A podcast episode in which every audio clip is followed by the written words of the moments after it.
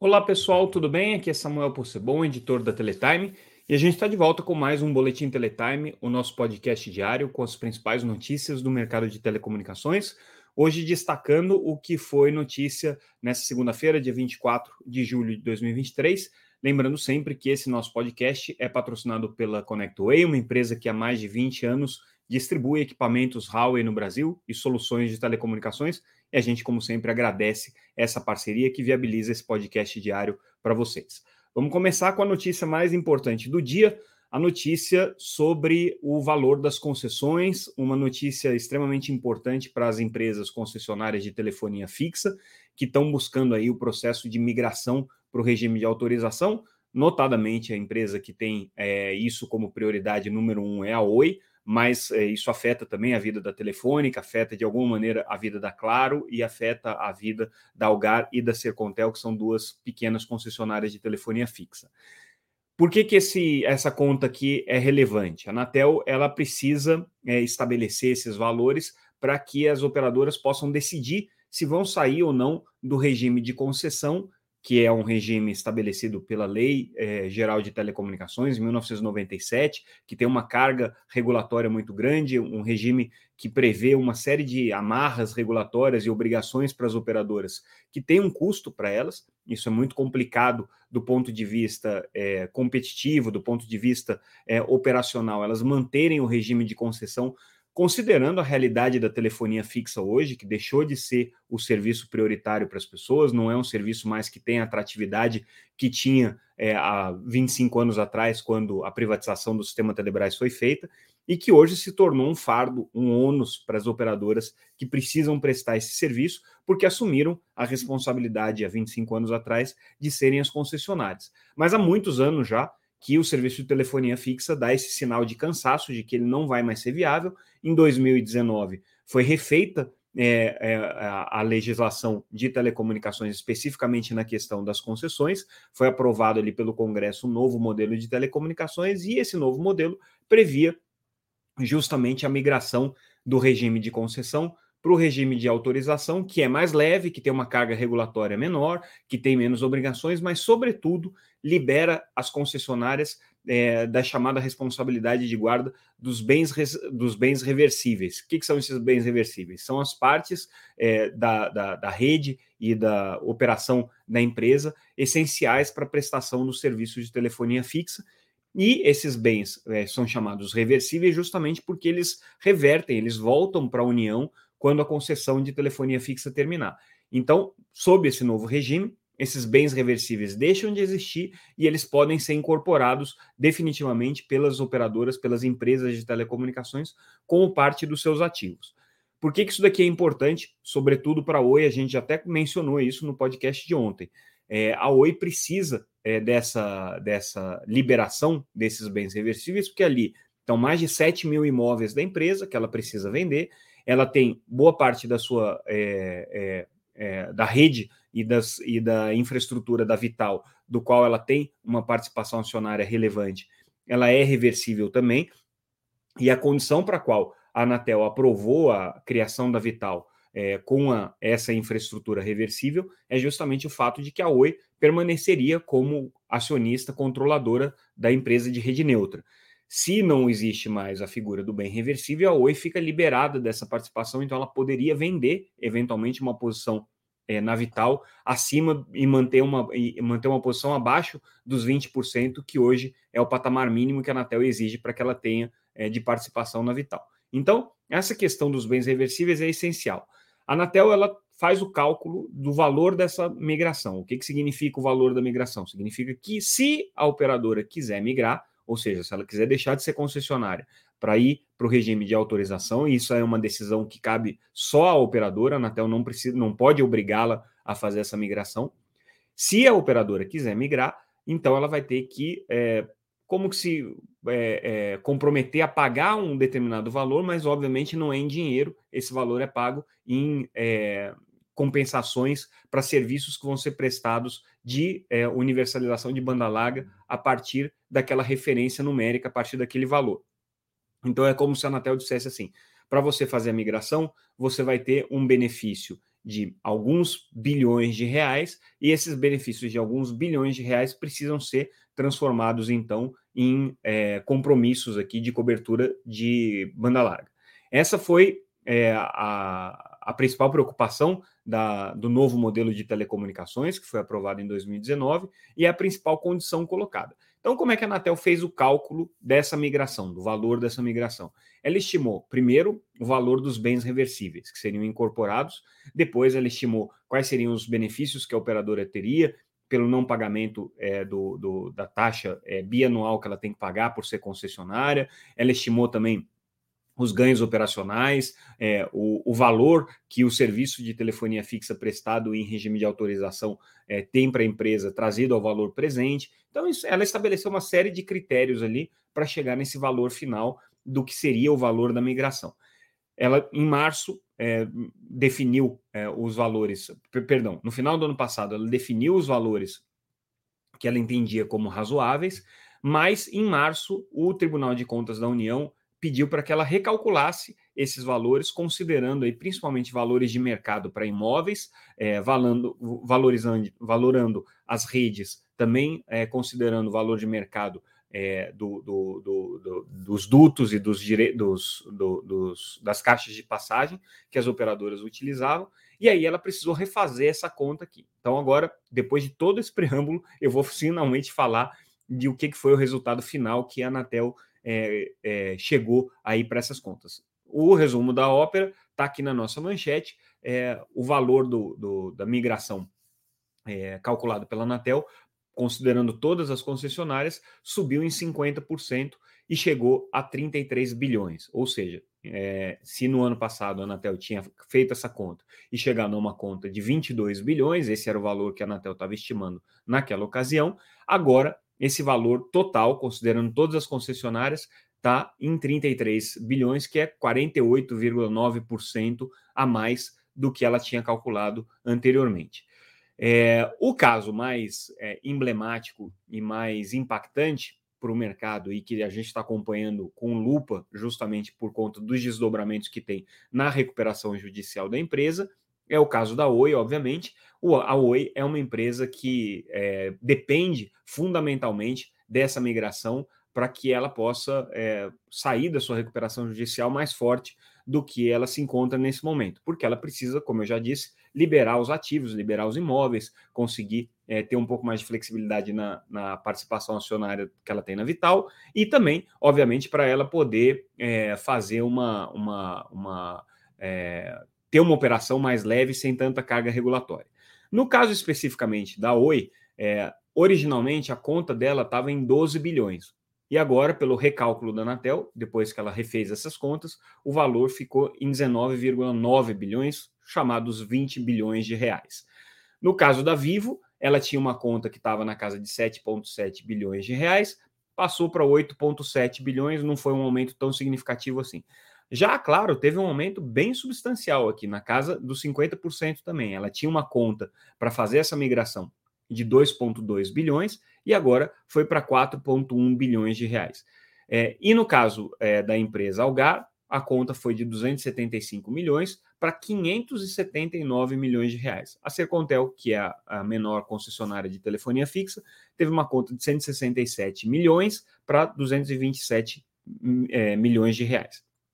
A relatoria desse assunto aqui foi é, do conselheiro Arthur Coimbra, que explicou para a gente né, que esses recálculos foram feitos é, com base, obviamente, na relação de bens reversíveis de 2019, utilizando aí os valores de mercados com, por, por, com base em, em fontes fidedignas, conforme determinação do TCU em março desse ano né, foi quando o TCU determinou que a Anatel utilizasse valores é, que, que, que, fossem é, é, é, significativos né, do ponto de vista daquilo que estava sendo é, determinado pelo mercado é, para valorização, principalmente dos imóveis das empresas. Né?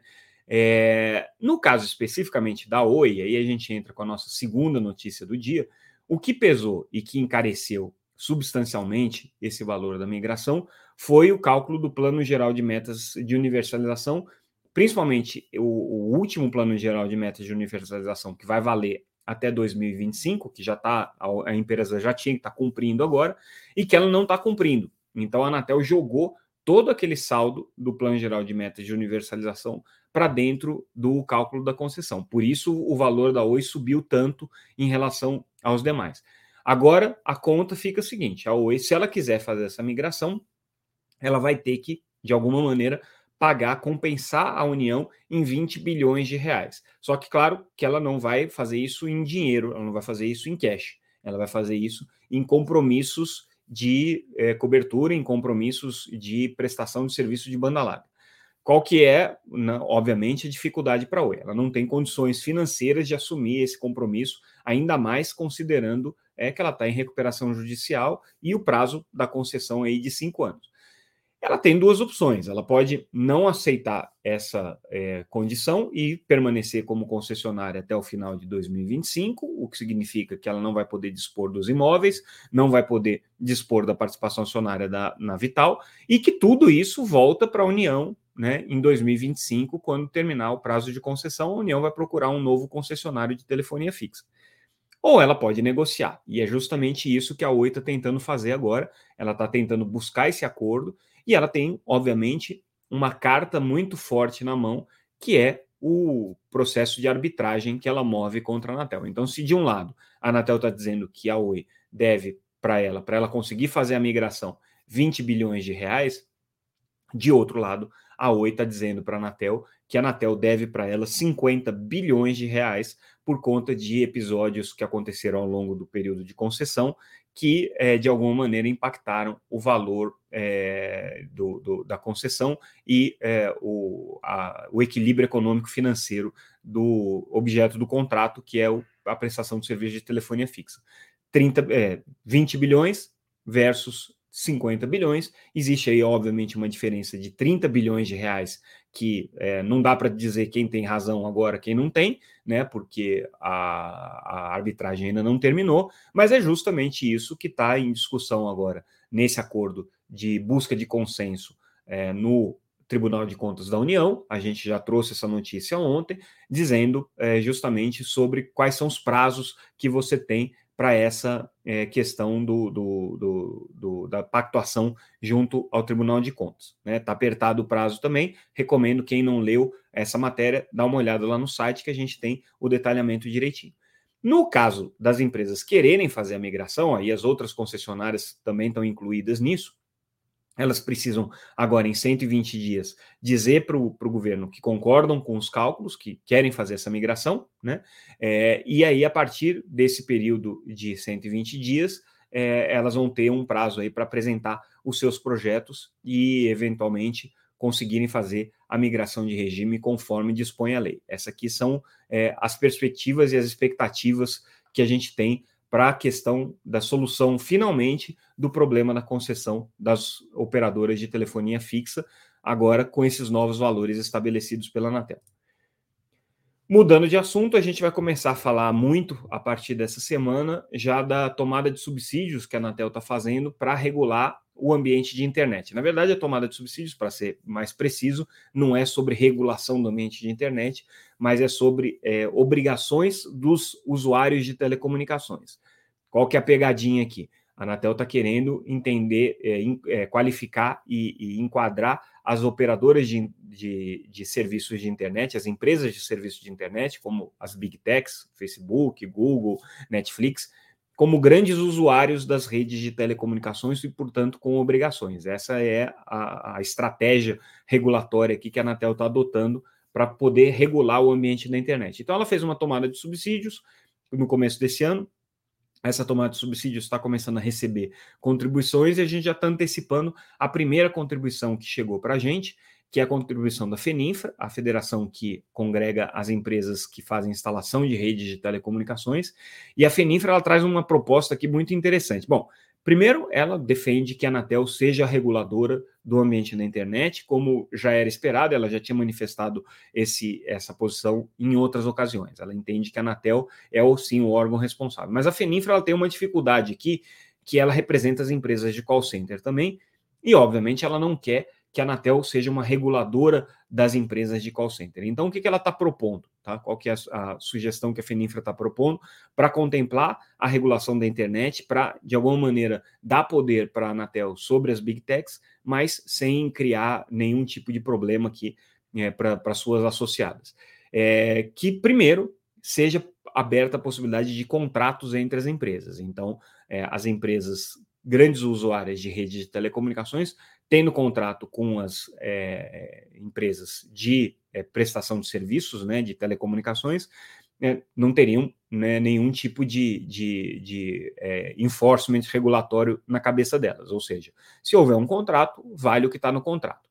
É, não havendo contrato, o que ela sugere é o seguinte: para todas as empresas que tenham mais de 5% é, de, de uso da rede, né, que tenham é, uma, uma, uma prevalência dentro da infraestrutura de telecomunicações superior a 20 a 5%, o que significa que vai pegar todas as big techs aí, né? Porque todas elas têm um volume de uso da rede que supera 5% da capacidade da rede. Se você pegar YouTube, se você pegar Netflix, se você pegar o Facebook, tudo isso consome mais rede é, em, em percentuais acima de 5% da capacidade da rede aí sim seria é, razoável você impor para essas empresas uma participação justa, né, um investimento na, é, na construção de infraestrutura. Então, a partir desse momento, é, haveria sim uma espécie de taxação para criar esse fair share do investimento na rede entre as operadoras de telecomunicações e entre as empresas de prestação de serviço, as empresas de internet, as big techs. Então, essa aqui é a proposta que a Feninfra está trazendo dentro da contribuição que ela fez para essa tomada de subsídios da Anatel, uma proposta bem interessante. Outra é, notícia que a gente traz hoje é uma pesquisa feita pelo site Mobile Time, parceiro aqui da Teletime, e é, o Instituto Opinion Box, com relação aos motivos que levam as pessoas a comprarem smartphone.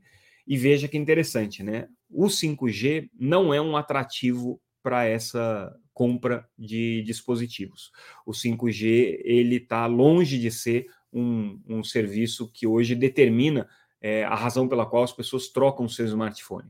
Essa pesquisa mostrou que existem outros fatores que estão bem na frente na escolha do smartphone, os, os fatores tradicionais: processamento, memória, duração da bateria, qualidade da câmera, são todos fatores muito mais relevantes para a decisão de compra de um smartphone do que a, a, existência ou não de tecnologia 5G. O 5G ele pesa só 4% no poder de escolha é, da, das pessoas, no, na, na, decisão é, das pessoas de escolherem o seu smartphone. Esses outros é, fatores que eu coloquei, como processamento e memória, por exemplo, em 30% dos casos eles são mais determinantes. Duração da bateria e qualidade da câmera, 14% dos casos eles são mais determinantes. Então existe aí uma, uma lista de outros atributos do smartphone que figuram com muito mais relevância para as empresas, para as pessoas trocarem o seu smartphone do que ter ou não ter o serviço de 5G habilitado naquele, naquele celular.